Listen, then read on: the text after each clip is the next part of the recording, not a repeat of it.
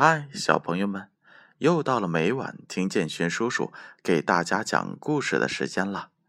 今晚啊，建勋叔叔给小朋友们读《中外民间故事》这本书。这本书是由北京出版集团公司、北京教育出版社出品的，主编是金波。今天这则故事名字叫做《陶侃》。不畏权贵，陶侃为人十分耿直，刚正不阿。他在武昌当太守时，长江水面上常有盗船出没，强盗拦截商船，强抢财物，老百姓苦不堪言。陶侃知道后，决心。除掉这些可恶的强盗，他派了几十个士兵化妆成生意人，士兵暗带兵器，潜伏在几艘货船上。货船刚驶过龟山，就有十多只小船从周围包抄过来。等小船靠近货船后，几个拿着钢刀的人跳上货船，要来抢劫商人们的财物。潜伏在货船上的士兵趁其不备，突然袭击。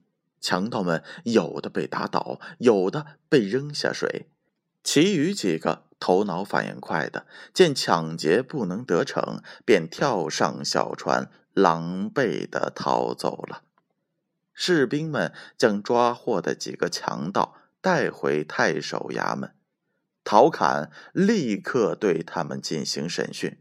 原来这帮并不是什么强盗，而是西阳王司马样的亲兵。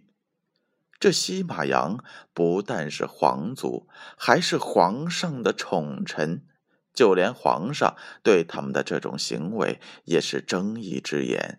闭一只眼。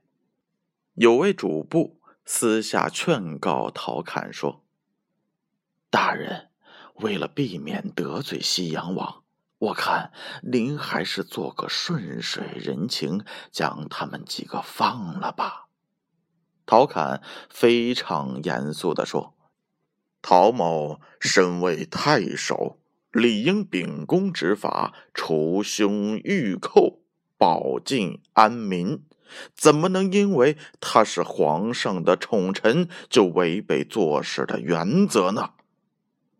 第二天，陶侃亲自领兵来到西阳王府，要司马样交出所有人犯。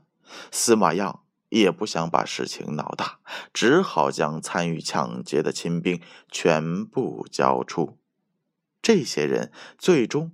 得到了应有的惩罚，从此在陶侃的管辖范围内，再也没有发生过抢劫案件了。陶侃不畏权势的美名也在民间流传开来。好了，小朋友们，这就是陶侃不畏权贵的故事。这则故事，小朋友听后。有什么样的感受呢？陶侃不畏权贵，秉公执法，真是百姓的好太守。我们长大以后也要像他一样，做一个正直的人。好了，小朋友，那就乖乖的睡觉吧。让我们明晚再见。